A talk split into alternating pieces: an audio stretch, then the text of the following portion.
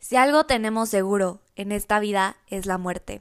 El episodio del día de hoy es un episodio muy especial para mí porque se lo quiero dedicar a todas aquellas personas que han perdido un ser querido y agradecerle infinitamente al invitado que está con nosotros el día de hoy por abrirse con este tema que puede ser complicado de platicar. Sin embargo, es un episodio que vale completamente la pena escuchar, tanto si has perdido a un ser querido o si no, pero realmente aprender del crecimiento que esta persona obtuvo de una pérdida y sacarle el mayor provecho. Este episodio puede llegar a tocar fibras sensibles, sin embargo te súper mega recomiendo que lo escuches porque te va a recordar lo increíble que es vivir y lo más importante, aprovechar cada momento que tenemos con nuestros seres queridos, con nosotros mismos y sacarle el máximo jugo a esta vida que tenemos. Bienvenidos a Inspire. Estoy segura que si estás escuchando esto, eres una persona en búsqueda de crecer, en búsqueda de inspirarse e inspirar a otros, pero sobre todo y lo más importante, de superarse a sí mismo cada día. Bienvenidos a una familia que busca ser la mejor versión de sí mismos para mañana ser el rayo de sol de otro.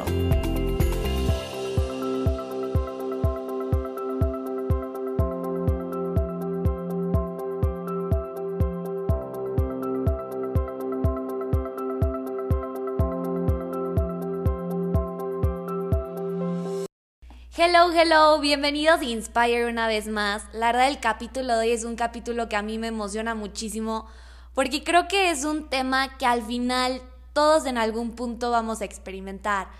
La muerte es algo que sí o sí todos tenemos seguros en esta vida y yo lo personal es uno de mis mayores miedos perder a un ser querido. Y el proceso que lleva todo esto, la verdad es algo que por más que escuches, por más herramientas que te den, en el momento en el que pasa, la verdad yo creo que te cambia toda la jugada. Y para este episodio, y se lo agradezco muchísimo, lo estoy compartiendo con una persona que es una persona muy importante en mi vida. Es una persona que para quienes hayan visto Grey's Anatomy, yo le digo mi persona, porque pese al tiempo que pasa, pese a que no nos vemos a lo mejor como en mil ochenta mil años, ahí vamos a estar siempre el uno para el otro. Y pues él es nada más y nada menos que Alex Álvarez. Bienvenido Alex, ¿cómo estás? Eh, muy bien, Marlita, muchas gracias por, por invitarme. Muy emocionado de estar aquí, de, de apoyar el proyecto. Me da mucho gusto que, que, estés arrancando un nuevo proyecto que te emociona, que te hace feliz. Me da mucho gusto verte así y, bueno, pues muchas gracias por, por, invitarme y para que pueda platicar un poco de, de, mi experiencia y de lo que viví y cómo lo sobrellevé y eh, o sea, lo que significó para mí, lo que me, eh, pues de cierta manera me cambió, me cambió como persona definitivamente eh, y, y, pues sí, platicarle un poco a la gente cómo es, eh, cómo puedes más o menos salir adelante de, de ese tipo de situaciones y, y, verle este, siempre lo bueno a lo malo, ¿no? Exacto, lo acabas de decir muy bien. Creo que no lo dije antes, pero Alex justo está aquí conmigo porque justo él perdió a su mamá hace tres años, ¿sí? ¿Tres años? Tres años, sí, correcto. Tres años y la verdad es que creo que es una persona muy adecuada para platicarles de esto porque al final no solo es como el momento en el que pasa, sino también todo lo que viene después, ¿no? Creo que no me vas a dejar mentir, creo que nadie te prepara para cuando la vida te da un golpe o una situación así. Y pues muchísimas gracias, neta, aprecio muchísimo que estés aquí hoy y abriéndote con este tema con nosotros. No, gracias a ti por invitarme. Entonces, pues si quieres, adelante, no sé si quieras empezar platicando cómo fue o tú te abro micrófono, adelante. Pues sí, eh, bien como dices, es algo que, que la vida no, no, te prepara para nada, es algo que llega muy inesperado y más si pasa así eh, de un día al otro como pasó con mi, con mi madre. Eh, pues eso sucedió el 31 de octubre de 2017, durante mi último año de prepa. Este, y fue un, un, un, momento tan inesperado, o sea, yo recuerdo que llegué a mi casa un martes, 31 de octubre, que venía de hacer varios proyectos en la escuela.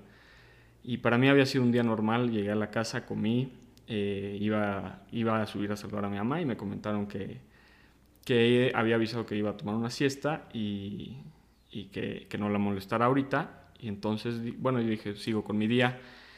Y así fue y por ahí alrededor de las 4 de, 4 de la tarde, 4 y media de la tarde, escucho el grito más desgarrador eh, que he escuchado en, en mi vida que fue a mi abuelita gritar por auxilio. De hecho, yo en primera entrada pensé que, le había pasado algo a ella, que se había caído algo por el estilo.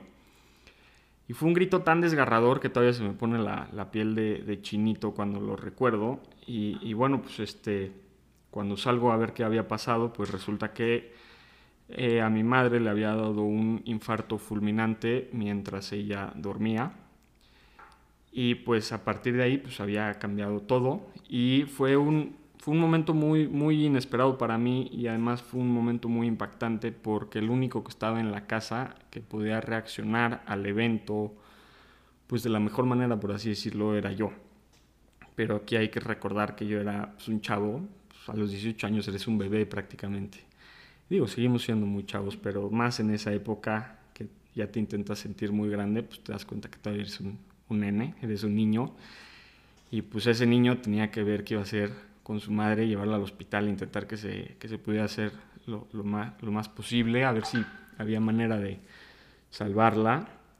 Y, pues eso fue lo que hice. Eh, la subí a la camioneta con uno de, de mis empleados y la llevamos lo más rápido que pude al hospital y me acuerdo que lo único que hacía yo mientras iba en camino era pedirle a Dios que no se la llevara y mientras mandarle mensaje a mi familia de lo que estaba pasando, avisarle a mi papá, avisarle a mis hermanas.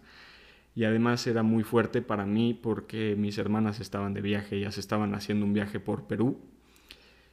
Y pues yo tenía que tomar ese rol, ese papel de háblale a tus hermanas y coméntales qué pasó. O sea, háblales a tus hermanas que están de viaje pasándolas padrísimo y decirles, oigan, hermanas, vénganse porque eh, pues su madre acaba de fallecer, ¿no? Y pues tomar ese papel de, pues sí, como te digo, ver qué se puede hacer e intentar hacer lo mejor posible. Pero definitivamente sí es, es una experiencia que no se la deseo a nadie. Es, podría decir, con un, o sea, sin ningún problema, que es el momento en mi vida que más miedo, desesperación y tristeza he sentido en, en, mi vida. Y pues sí, eh, ese fue el, día que, sucedió y a partir de ahí, como mencioné, pues cambió todo. Volvemos a lo mismo, ¿no? No es lo mismo, y yo siempre he dicho, no es lo mismo perder a un familiar cuando hay una enfermedad, cuando algo ya te está anticipando, que aún así duele, ¿no? Aún así duele, pero hay un aviso, ¿no? Y aquí de la nada fue un... De la nada, pues, ¡pum! Te cambió la vida, como tú dices, de un día para el otro. Es más, ni un día para el otro, un segundo. Y la verdad es que yo admiro muchísimo y por eso es la razón que Alex está aquí. Porque realmente fue una situación en donde, como tú dices, todo estaba no en tu contra, pero definitivamente tuviste que tomar las riendas tú en ese momento de algo que nadie nunca, por más que hubieras escuchado podcast, por más que hubieras visto programas, en ese momento yo creo que te quedas en blanco, ¿no? Sí, definitivamente, o sea, como te digo, eh, pues era una situación eh, tanta de adrenalina, de miedo, de pánico, que no sabes ni qué hacer, o sea, reaccionas de la mejor manera, del, o sea, que, como el cuerpo te lo permite, ¿no? Y pues sí, eso que dices que es inesperado a mí es, es algo que todavía me, me, pregunto y todavía pienso en las noches, este, precisamente eso que dices, cuando un familiar ya está en una enfermedad terminal, pues te puedes ir preparando semanas o incluso meses antes de qué es lo que va a pasar, pero eh, pues cuando pasó lo de mi madre, todavía eh, ella falleció un martes, todavía el lunes me llevó al doctor y todavía se fue a hacer compras y fue a comer, o sea, fue a cenar a uno de sus lugares favoritos. Y entonces eh, para mí era inexplicable cómo una persona que estaba tan bien, tan, tan saludable, tan activa, pues se fuera de, de, de este planeta de un día al otro, ¿no? ¿Cómo fue después de esto? O sea, pasa el velorio, bueno, vives el tiempo del velorio y llega un momento que yo creo que es muy crucial para todos y es, empieza a otra vez como que retomar tu vida, ¿no? Sí, eh, pues yo, a mí creo que me pegó fuertísimo, principalmente porque yo llevaba una relación cercana con mi mamá, pasaba mucho tiempo con ella, viajábamos mucho juntos, prácticamente todo el tiempo estábamos juntos ella y yo, entonces, eh, pues los primeros días como del, velorio y las misas y todo eso, eh, como que no entiendes qué está pasando y además como que estás, eh, como estás rodeado por tanta gente, por tantas personas que te están ahí apapachando, abrazando, deseándote ánimos, eh, como que por un momento piensas, voy a salir de esta muy rápido, o sea, esto no me va a tumbar, no, o sea, en pocos días voy a salir adelante, precisamente por eso, porque te, tienes esta falsa percepción de, de, lo que estás pasando en ese momento con tanta gente, te digo, que te lleva regalitos, que te abraza, que te intenta hacer reír, que intenta sacarte, pues, o sea, sacarte de ese duelo tan difícil que estás llevando. El verdadero problema es lo que viene después. O sea, el verdadero problema es cuando ya pasa todo este tiempo del el velorio, las misas, y que ya estás tú solo, que ya puedes trabajar eh, en ti mismo, o sea, tu mente contigo, en tu cuarto solo, es ahí donde viene el verdadero problema y es ahí donde yo tuve un problema muy fuerte. Eh, pues yo dejé de ir a la escuela casi un mes, creo. Eh, no fui a la escuela un mes. Bajé muchísimo de peso, no comía, no salía de mi cuarto, eh, no quería ver a nadie. Mm, hasta que llegó un punto en que mi papá me dijo que ya teníamos que, hacer algo y, fui a terapia. Y fui a terapia con una de las personas que más quiero y más admiro en, mi vida y que me ayudó muchísimo en este proceso. Y es la psicóloga Martelena Graf, eh, que la quiero con todo mi corazón. Y ella me ayudó muchísimo a salir de, de ese duelo y de ese, de ese momento tan difícil y, de, ella aprendí muchísimas cosas, este, pues que no lo había perdido todo, ¿no? que sí estaba dentro de un duelo, pero que había que seguir adelante. O sea, no significaba olvidarme de mi madre y que no, no sentir nada, pero pues sí retomar la vida, ¿no? Porque no te puedes quedar en tu cama llorando tirado sin comer para siempre, ¿no? Había que regresar a la escuela, había que regresar a la vida y pues era mi último año de prepa, había que hacer aplicaciones de universidades X, Y, Z y pues había que regresar, ¿no? Pero pues sí estaba en este proceso en el, en, el que mientras todos estaban precisamente haciendo su desastre de sexto de prepa, pasándola muy bien, planeando viajes, eh, yéndose de fiesta, pues yo estaba pasando por este proceso, ¿no? Y sentía que nadie me entendía. O sea, como que como que las personas que no lo han pasado no lo entienden, entonces pues muchas veces había veces que yo no quería salir a comer con mis amigos o quería salir de antro o viceversa, o digo, o ir a cualquier plan, ¿sabes? Y, y pues ellos como que no lo entendían, como que ellos querían ayudarme, pero no entendían que muchas veces no quería, entonces pues sí, también era tratar en ese sentido, pues que, que, ese año cambió todo, o sea, mientras eh, las demás personas disfrutaban al máximo, yo estaba en, en, un duelo enorme y tenía que ver la manera de salir de ahí, de salir de ahí de la mejor manera posible. Claro, sí, y ahorita acabas de decir una palabra súper clave, que justo es, todo el mundo me quería ayudar, pero no me estaban ayudando. Y yo me acuerdo, o sea, yo que no me puedo, no puedo decir que vivía al 100% contigo eso, pero sí, pues fue parte de me acuerdo que yo decía, es que cómo, o sea, cómo, o sea, ¿qué hago? ¿Qué hago? Porque yo no sabía si lo que yo estaba haciendo te estaba ayudando, si no te estaba ayudando. Y yo creo que es algo que ustedes que ya pasaron por eso, justo como que, ¿qué podrías decir que fue como lo que más te ayudó a ti en cuestión de las personas que se trataban de acercar contigo? Bueno, yo creo eh, que lo que tienen que entender las personas es que cada, cada persona vive su duelo distinto. O sea, cada persona vive un duelo distinto. Puede haber personas que... O sea, en el duelo hay, hay diferentes etapas. O sea, es el duelo de... Es, es la parte de negación, de que no, no, crees que lo haya pasado. Luego la parte de mucha tristeza. Luego viene la parte de aceptación. Eh, luego viene la parte de que te cuestionas de por qué a mí, por qué tuvo que ser ella. Perdón. Y o sea, hay que entender que cada uno vive esa parte del duelo distinto. Y pues muchas veces cuando tratas con estas personas que están pasando por un duelo, tienes que ser muy flexible en, torno a lo que ellos quieren, ¿no? O sea, sí, intentarlos ayudar, pero también entender que muchas veces ellos están posiblemente llorando en su cuarto, deshechos, y no quieren ver a nadie. Y eso es lo que muchas veces las personas no entienden. Porque sí, había veces que yo estaba derrumbado en mi cuarto, hecho un mar de lágrimas y me llegaban mensajes de, oye, voy a pasar a verte. Y pues también es esa incomodidad de cómo dices que no, o sea, cómo niegas por educación, pero pues sí, sea, entender un poco esa parte de más bien eh, preguntarle a, la persona que lo está viviendo cómo te puedo ayudar, cuándo, o sea, cuándo quieres que nos veamos, qué puedo hacer para hacerte sentir bien en ese sentido. O sea, yo creo que algo que admiro muchísimo de ti y es justo una parte que quiero tocar es justo quién es, era Alex Álvarez antes de esto y quién vino a ser Alex Álvarez después, porque yo te voy a hablar de cómo yo lo vi. Alex siempre ha sido, siempre, siempre, siempre ha sido una persona muy movida, muy líder. Era el que vamos a hacer esto y entonces tú haces y tú pones y tú no sé qué. Y pasa esto y si fue un mes justo que te ausentaste de la escuela y luego yo me acuerdo que el primer día que regresaste te sentaste afuera del salón de física porque necesitabas entregar todas tus tareas y todo. Y era como este Alex que no hablaba, no hacía nada, totalmente otro Alex. Y de la nada, boom, Alex despegó, Alex aplicó a universidades, Alex empezó a buscar oportunidades. ¿Cómo fue eso? O sea, ¿cómo fue Alex antes de esto, Alex después de eso? Pues, eh, fíjate, Marleux, que sí, antes de que pasara lo de mi mamá, yo tenía una perspectiva de la vida eh, en donde daba todo por hecho, ¿no?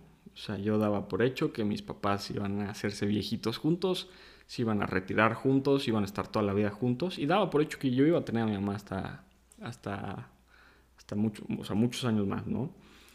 Y entonces después de que pasa eso, pues sí, de verdad, o sea, como dices, me voy, me voy al piso, no, o sea, no encuentro, no me hallo, o sea, de verdad no sé, no me hallo entre mis amigos, entre mi familia, de verdad, es, o sea, no, no, no sé qué hacer, no sé hacia dónde ir, no sé con quién apoyarme, no... O sea, no sabía, no sabía ni por qué estaba aquí, la verdad. O sea, de verdad, yo decía, bueno, ¿y ahora qué hago? O sea, estaba perdido. Y sí, precisamente como dices, después de lo de mi mamá, viene un momento en donde yo estaba muy, pues muy cauteloso con lo que decía, con cómo actuaba.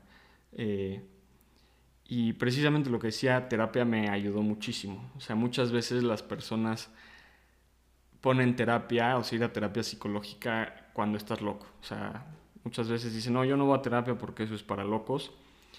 Pero yo de verdad doy gracias, o sea, y le doy gracias a Dios de que terminé en terapia y terminé en, en las manos de Martelena, como te mencioné. Y para mí la terapia se volvió canasta básica, este, leche, huevos, terapia. Porque ahí es un lugar en donde te puedes expresar y puedes descubrir quién eres y hacia dónde vas y qué es lo que te emociona, lo que te motiva. Y entonces en esta terapia, pues descubrí que no se había acabado la vida para mí, o sea, descubrí que no todo era malo, descubrí que sí había pasado por un momento muy difícil, pero tenía muchas cosas que hacer, tenía que ver a qué universidad me iba a ir, tenía que ver qué carrera iba a estudiar. Y entonces empecé a aplicar a muchas universidades y eh, pues fíjate que hubo un momento en que yo había hecho el plan con mi mamá que nos íbamos a ir a vivir ella y yo a Orlando y yo iba a ir a una universidad allá que se llama UCF, que es una de las mejores escuelas de ingeniería de Estados Unidos. Entonces, por ahí de diciembre, dos meses después de que ella fallece, pues decido retomar el plan. Entonces Alex Álvarez se pone las pilas y empieza a ver la manera de aplicar y aplicar tarde, que es, es la, la realidad, porque nadie aplica a una universidad en Estados Unidos casi, casi acabando, casi seis meses de acabar el año de sexto de prepa.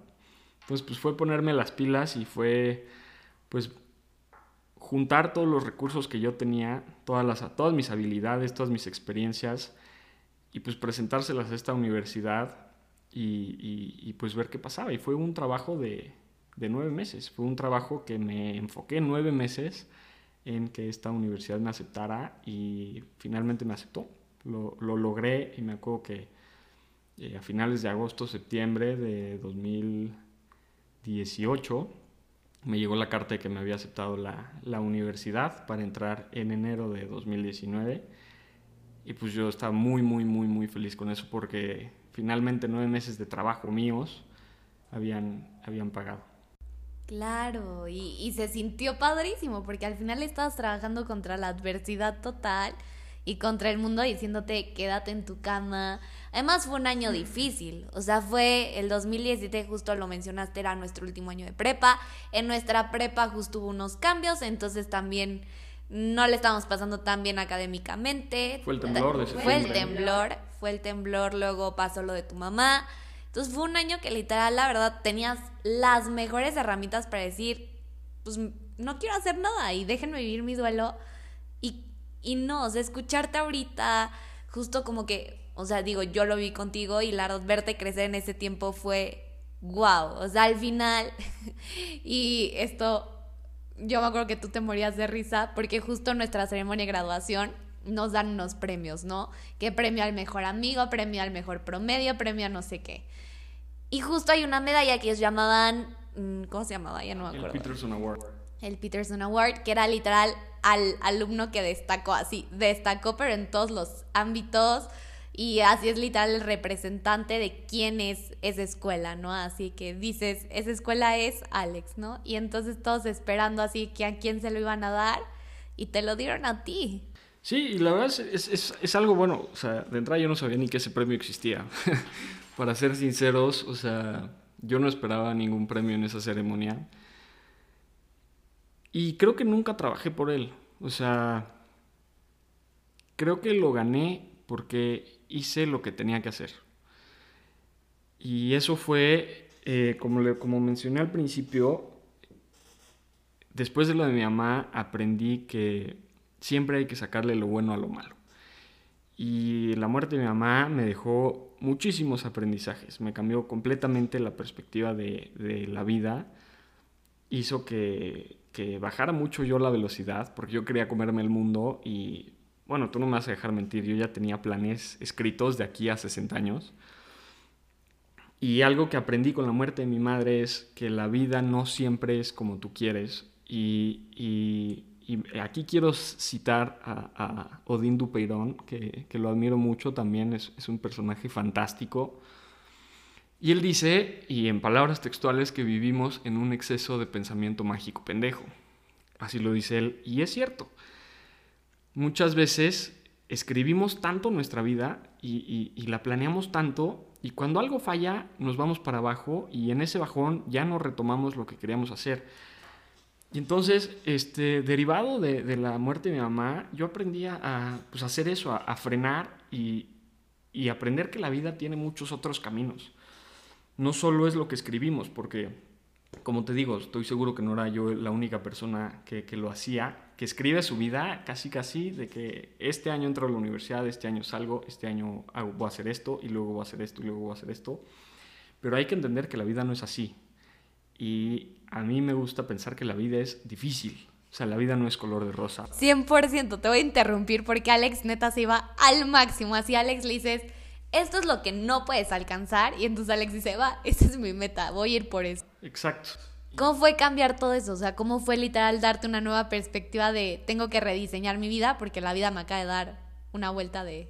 Sí, dio una vuelta de, de 180 grados, ¿no? Y bien como dices, este, y como, o sea, como te mencioné, la vida es difícil y tenemos que estar conscientes de ello. O sea, la vida no es, no es, un, no es un videojuego. O sea, la vida te pone retos y te cambia y cuando tú sientes que vas para adelante, te pone un cachetadón y te tira al piso.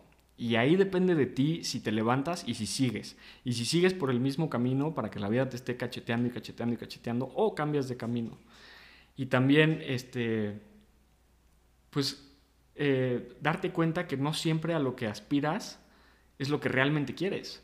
Que es lo que me pasó a mí. Eh, pues como comenté, a mí me aceptaron a la Universidad de Florida Central que está rankeada en el top 10 de universidades para ingeniería civil de Estados Unidos. Y yo estaba muy orgulloso de mí, de verdad. Cuando me aceptaron estaba muy, muy orgulloso de mí. Y, como dices, fue algo que lo tomé como un reto. Porque dije, ok, acabo de pasar por esto. Y, y, yo sentía que era un compromiso como con mi mamá y con mi papá, ¿no? Porque pues, yo siempre fui alumno de buenas calificaciones, de buenos proyectos. Entonces era como un reto de... de pues incluso las maestras en, en, en la escuela me decían, ¿estás seguro que te quieres ir a Estados Unidos? Es muy difícil, los procesos de aplicación son larguísimos. Y sí, no me mintieron, son procesos de meses y meses y meses a comparación de, de aquí en, en México. Y fue un reto y dije, van a ver que yo voy a entrar a la universidad que quiero entrar.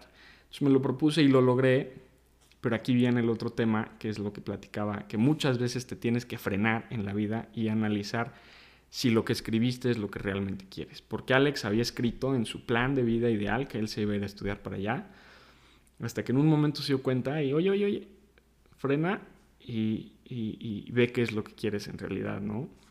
Y ve otras posibilidades, porque, porque la vida no es un solo camino. La vida es una rama de caminos este, que puedes tomar para alcanzar el objetivo que quieres. Y entonces llegó ese momento de frustración, de pánico que todos vivimos y espero que esto les pueda ayudar a generaciones más pequeñas que lo escuchen, entender que no todo lo que tus papás te dicen o lo que las personas quieren es lo que tienes que hacer. Porque yo entré en un momento de, de crisis, de oye, pues es que me tengo que ir allá porque es lo que yo había planeado con mi mamá y es lo que mi papá quiere y es lo que ya todos mis amigos les dije, o sea, ahora cómo voy a quedar si les digo a mis amigos no me voy, o cómo voy a quedar con los maestros de la escuela si les digo, oigan, adivinen que me aceptaron pero no me voy. Y muchas veces entramos en esta crisis de desesperación de no saber qué hacer, y ahí aprendí que tienes que hacer lo que a ti te guste. Y eso de verdad eh, es algo que aprendí derivado de lo de mi mamá, porque, como comento, después de que yo fui a terapia y estuve ocho meses en terapia, Marliux, y fue parte de aprender a vivir el duelo y cambiar mi personalidad y... Y también suavizarte, ¿no? Porque 100%, o sea, y hablándolo contigo, eres una persona que demuestra poder, demuestra firmeza. Y fue literal bajarte a un nivel en donde ahora voy a mostrar vulnerabilidad y me voy a abrir y tengo que rediseñar todo lo que yo ya había dicho y hecho y deshecho, ¿no? Y ahorita que dices eso, sí lo tuve que hacer y sí tuve que tragarme mis palabras porque un ejemplo que, que tengo muy presente, que nunca se me va a olvidar, se acercó la coordinadora de, de, la escuela a ofrecerme una beca para la Universidad de Anáhuac, México Norte, del 90%. Me dijo, nadie va a tomar esa beca porque los que tienen el mejor promedio ya tomaron otras becas, no tengo nadie más con alto promedio más que tú la puedes agarrar y los demás que la podrían tomar no quieren porque está muy lejos. Y yo textualmente le dije a Sandra, le dije, Sandra, si yo termino en, en, la Universidad de Anahuac es porque soy un fracaso, ¿no? Porque esa es la ideología que yo tenía de esa universidad en ese momento y adivinen dónde estudio ahora. Ahora estudio en la Universidad de Anahuac, México Norte y soy la persona más feliz de la vida y estoy completamente agradecido con, con mi universidad. Y ahí regreso a lo mismo cuando no te das eh, oportunidad de conocer ni de analizar bien las situaciones, porque muchas veces analizamos las cosas en base a lo que nos dicen nuestros amigos, ¿no? O a lo que nos dicen nuestros papás.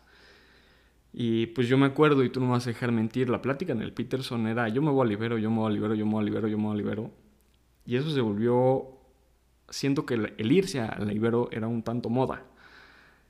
Y aquí, pues como que yo rompí con esa moda, ¿no? Y, lo que yo pensaba, y bueno, o sea, yo terminé ahí porque cuando, cuando decido no irme a estudiar a Estados Unidos, yo empiezo a buscar opciones este, urgentes para estudiar aquí en México y aplico precisamente a la Ibero y aplico a la Universidad de Anáhuac y empiezo a investigar un poco de la universidad y resulta que está en el top 5 de las universidades de México y que tiene un certificado este, muy importante para los ingenieros civiles, que es lo que yo estudio, que ninguna otra universidad ofrece en México. Y entonces, ahí fue un, golpe de, darme cuenta que muchas veces actuamos sin pensarlo y actuamos por seguir modas, por seguir tendencias, y nunca nos frenamos y, decimos, a ver, si es lo que queremos, sí, o sea, sí quiero estudiar en Libero o quiero estudiar en Libero porque todos mis amigos van para allá. Y ahí fue un golpe de, darme cuenta de eso. Y algo que yo platicaba mucho con mi papá es, yo me quiero ir a, estudiar a Estados Unidos para, para abrir una, una, nueva etapa en mi vida, conocer nuevas personas, ponerme un nuevo reto, llegar a un lugar que no conozco. Y eso lo ofrecía a la Universidad de Anáhuac, porque yo siendo del sur de la ciudad llegué a una escuela completamente desconocida con personas que no conocía. O sea, yo de verdad no conocía a una sola persona en la universidad. Entonces me estaba proporcionando ese reto que yo quería y me estaba alejando un poco de, de, de esa tendencia a irte hacia, hacia, hacia la universidad de moda, ¿no? Porque yo lo que decía, bueno, si me voy a libero voy a llegar con las mismas personas que ya conozco. O sea, salí con estas personas de prepa y vuelvo a entrar con estas mismas personas de prepa. Y no suponía un reto, porque iba a tener amigos ahí y entonces, pues no. Y, y pues sí, tragándome mis palabras y dándome cuenta de, eso, terminé estudiando en la Universidad de Anahuac, Campus Norte. Y, y, y pues ahorita estoy encantado con la universidad y, de verdad espero que este mensaje les pueda servir a futuras generaciones, es no se dejen guiar ni por lo que sus papás les dicen, ni por los que sus amigos les dicen. hagan lo que el corazón les mande. Exacto, no, siempre escucharte, bueno, a mí Alex ha sido mi guía de vida desde tercera secundaria. Y la de caminar contigo siempre ha sido un placer porque siempre nos llevas al límite en todos los sentidos, siempre has sido un buen líder. Y pues agradecerte infinitamente por darte la oportunidad de abrirte así con nosotros, de platicar tu experiencia, yo sé que no es un tema fácil, sin embargo, y déjenme aclarar, Alex no graba nunca videos de cumpleaños para mí, pero me concedió este podcast y para mí es wow, o sea, estoy feliz. Y pues nada más una última pregunta. ¿Qué es literal lo que más te dejó, o sea, esta pérdida de tu mamá? O sea, ¿qué es lo que le podrías dejar a alguien que todavía, o que ya vivió, o que todavía no vive, pero que crees que es justo esa herramienta que a ti te ayudó a llevar todo este proceso? Pues fíjate, Marliux, que yo como lo veo es, este, Digo, como vuelvo a decir, cada uno vive su duelo de manera distinta, cada uno... Porque hay que entender que, no todos tienen la misma habilidad del manejo de emociones y no todos tienen la misma inteligencia emocional. Entonces habrá personas que necesiten mucho más apoyo emocional porque caen en depresión y una depresión es gravísima. Y quiero aquí puntualizar muy bien, no es lo mismo estar triste 20 días, o sea, estar triste 20 días no significa depresión. O sea, en términos científicos, que es lo que me decía Martelena, estar deprimido ya es un periodo de tiempo de más de seis meses en donde de verdad estás muy disgustado con, la vida, te sientes muy triste, te sientes derrumbado. Entonces hay que entender de entrada que cada persona vive su duelo como puede y como quiere, ¿no? Pero yo como lo veo es que a mí en lo personal, en lo que me ayudó y creo que muchas personas podrían eh, pues sacar algo positivo de esto es que, como bien dicen los dichos, eh, siempre las flores nacen después de la tormenta. Y pues si ya tocaste fondo, ya no tienes más a hundir. O sea, cuando ya estás en el fondo, que tú, o sea, tú reconoces, oye, pues sabes que ya, ya estoy en el fondo, el único lugar que te queda para ir es para arriba. Y, entonces, pues sí, en ese momento en que yo me sentía tronado, derrumbado, pues el único, momento, el, único lugar que yo, Alejandro Álvarez, podía mirar era para arriba. Y tenía que encontrar la manera de salir y la mejor manera de salir. Pero eso no quiere decir que, que todas las personas deban hacerlo así. Porque, porque muchas personas no, no, no, no lo manejan de, de, la misma manera, ¿no? Y hay personas que necesitarán, y lo van a necesitar, seis meses u ocho años de estar tumbados sin hacer nada por vivir su duelo, ¿no? Pero sí, yo creo que la manera en la que me ayudó es, ok, ya tocaste fondo y ahora, pues, ¿qué vas a hacer para salir adelante? Y, como bien dices, siempre he sido una persona que, mira para adelante y entonces para mí suponía un mayor riesgo dejarme derrotar que, que, salir adelante. O sea, yo me preocupaba más qué va a pasar con Alex Álvarez si se queda en el suelo que si no ve, no ve para adelante. Y, como digo, o sea, y lo, platicaba con uno de mis mejores amigos, este, me cambió la perspectiva de vida completamente. O sea, aprendí a valorar mucho más a mis amigos, a las personas que me rodean. Eh, pues la muerte de mi madre supuso que nos uniéramos más como hermanos y papá. Pues ahora somos mucho más unidos, estamos más juntos. Eh, ahora me doy permiso de sentir, porque yo no, o sea, no me gustaba demostrar mis sentimientos, ni me gustaba sentir. O sea, yo era de esas personas que se sentían una piedra y no lloro, no me, o sea, no lloro, no me río, no me pongo triste, no demuestro nada. Y pues eso lo aprendí también, que somos humanos, sentimos, nos podemos caer, podemos llorar. Este, y valorar mucho la vida, las personas y, y regreso a lo mismo, frenarte un poco, porque para mí el mensaje más grande, más grande que me deja la muerte de mi madre, es que vivimos tan rápido en la vida, tan rápido. O sea, queremos llegar de punto A a punto B, hacer las cosas tan rápido, pasar los momentos tan rápido, que no nos detenemos a disfrutarlos y no sabemos cuándo la vida nos va a cambiar por completo, ¿no? Y es, regreso a lo mismo, yo vivía en una vida ideal de viajar con ella, salir con ella, comer con ella, hacer todo con ella, o sea, igual como familia, pero siento que no me detenía a de verdad valorarlo. Y ahora, si tú me preguntas, si, si regresaras a tu madre, si pudiera regresar tu madre, ¿qué harías? Yo te contestaría valorar los momentos que pasé con ella al mil por ciento. Porque no sabes lo que tienes hasta que lo pierdes. Y entonces, creo que es muy importante como sociedad frenarnos un poco a veces y darnos la oportunidad de, vivir nuestro momento. Y, a mí me pasó mucho eso y yo le decía a uno de mis mejores amigos, como digo, Pedro Madrigal, que le decía, es que hoy sabes que me cambió la vida porque ahora disfruto hasta el más mínimo momento. o sea, me acuerdo un día que estábamos él y yo sentados en una banca de un parque viendo a los patos. Y de verdad, o sea, un, un momento así de simple.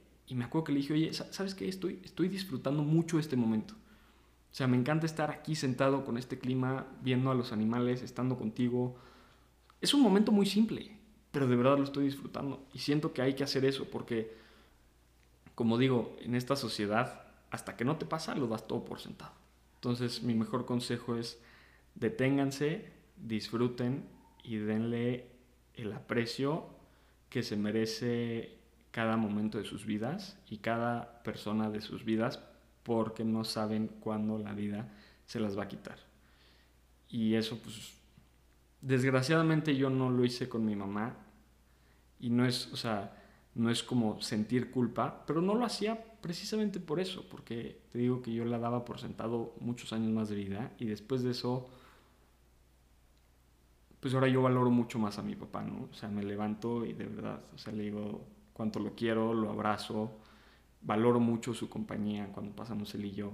Entonces, valoren mucho a las personas, a sus papás y, a su familia, a sus amigos. Y también para, para aquellas personas que, que tienen problemas con sus papás, de verdad les digo que los intenten cambiar. Que los intenten cambiar porque pues ellos son nuestras, nuestras personas guía, ellos nos trajeron al mundo, nos enseñan todo. Y muchas veces como adolescentes nefastos, nos enojamos mucho con nuestros papás porque te piden hacer algo y, ay, puta madre, otra vez necesito, o de verdad quieres que te ayude con eso, o tienen problemas con la computadora o con el celular o con algo, y nos molestamos demasiado. Y de verdad hay que evitar eso porque, porque como a mí me pasó, la vida te los puede quitar en un segundo y te vas a arrepentir de, haberles hablado feo y de haberles, haberlos hecho sentir mal. Entonces, pues si quiéranlos, adórenlos, abrácenlos, díganles cuánto los quieren y disfrútenlos cada día de la vida.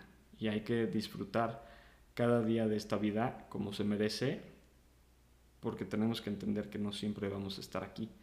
O sea, tenemos tiempo prestado. Sí, claro. Y tenemos que ese tiempo que nos prestó la vida, aprovecharlo de la mejor manera antes de tenérselo que regresar. Está cañón, Alex, está cañón y pues muchísimas gracias por abrirte con tu experiencia, por platicarnos. La es que yo soy la más feliz siempre escuchándote. El hecho de que estés aquí para mí significa muchísimo. Y justo dijiste algo muy clave, o sea, al final, como lo decía al principio, todos tenemos por sentado la muerte.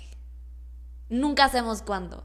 Entonces aprovechar cada segundo, cada minuto de la vida, disfrutar lo más simple, se me hace maravilloso, ¿no? Que obviamente tenemos días buenos, días malos, como todos. Pero al final, justo agarrar eso, disfruta los momentos. Si te está yendo mal, disfrútalo. Algo te tiene que enseñar la vida. Si te está yendo bien, padrísimo, mejor. Disfruta a tus amigos, disfruta a todos esos seres que quieres. Literal, me encantó que dijiste, le digo a mi papá cuánto lo quiero. Es padrísimo, padrísimo, padrísimo. Entonces, pues muchísimas gracias, Alex. No sé, no sé si quieras agregar algo más. Pues sí, como dices eso, ahorita me gustó mucho lo que dijiste de, de la muerte, que todos tenemos por seguro que nos vamos a morir, pero el hecho de no saber cuándo, muchas veces creemos que somos inmortales.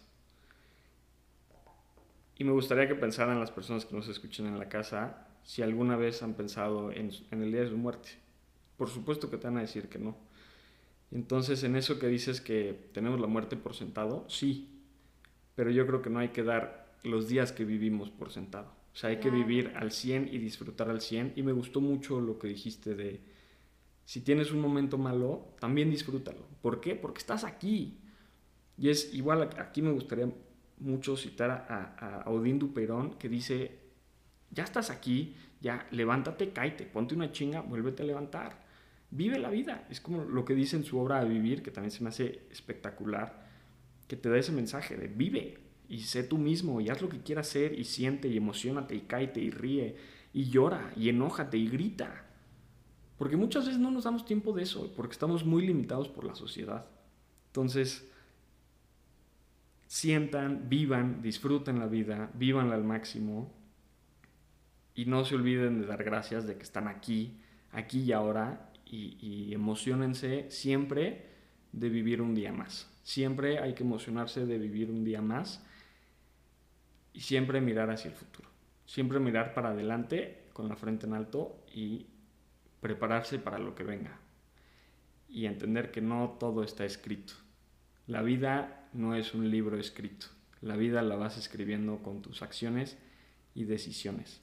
Y ese libro que, ese libro que tú escribas depende mucho de ti. Nadie más lo va a escribir por ti y no tienes que dejar que nadie más lo escriba por ti.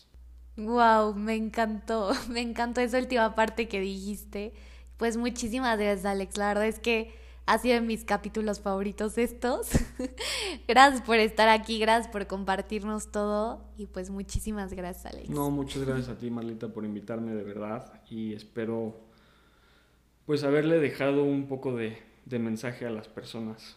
Eh, pues que entiendan que, va a pasar, o sea, que es algo inevitable y que va a pasar y que entiendan que, no, no se les acaba la vida. La vida sigue y pueden pues ahora sí que regresar a la vida de mucho mejor manera, mucho más fuertes, mucho más preparados.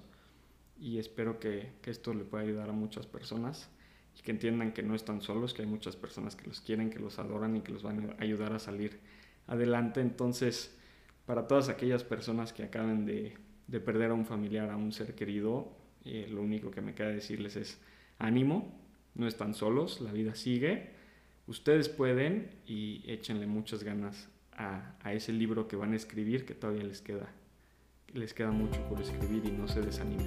Wow, me encanta, me encanta. Muchísimas gracias, Alex. Gracias a todos por escuchar Inspire y nos vemos en el siguiente episodio. Recuerda que ser la mejor versión de ti mañana puede ser el rayo de sol de otro. Nos vemos en el siguiente episodio.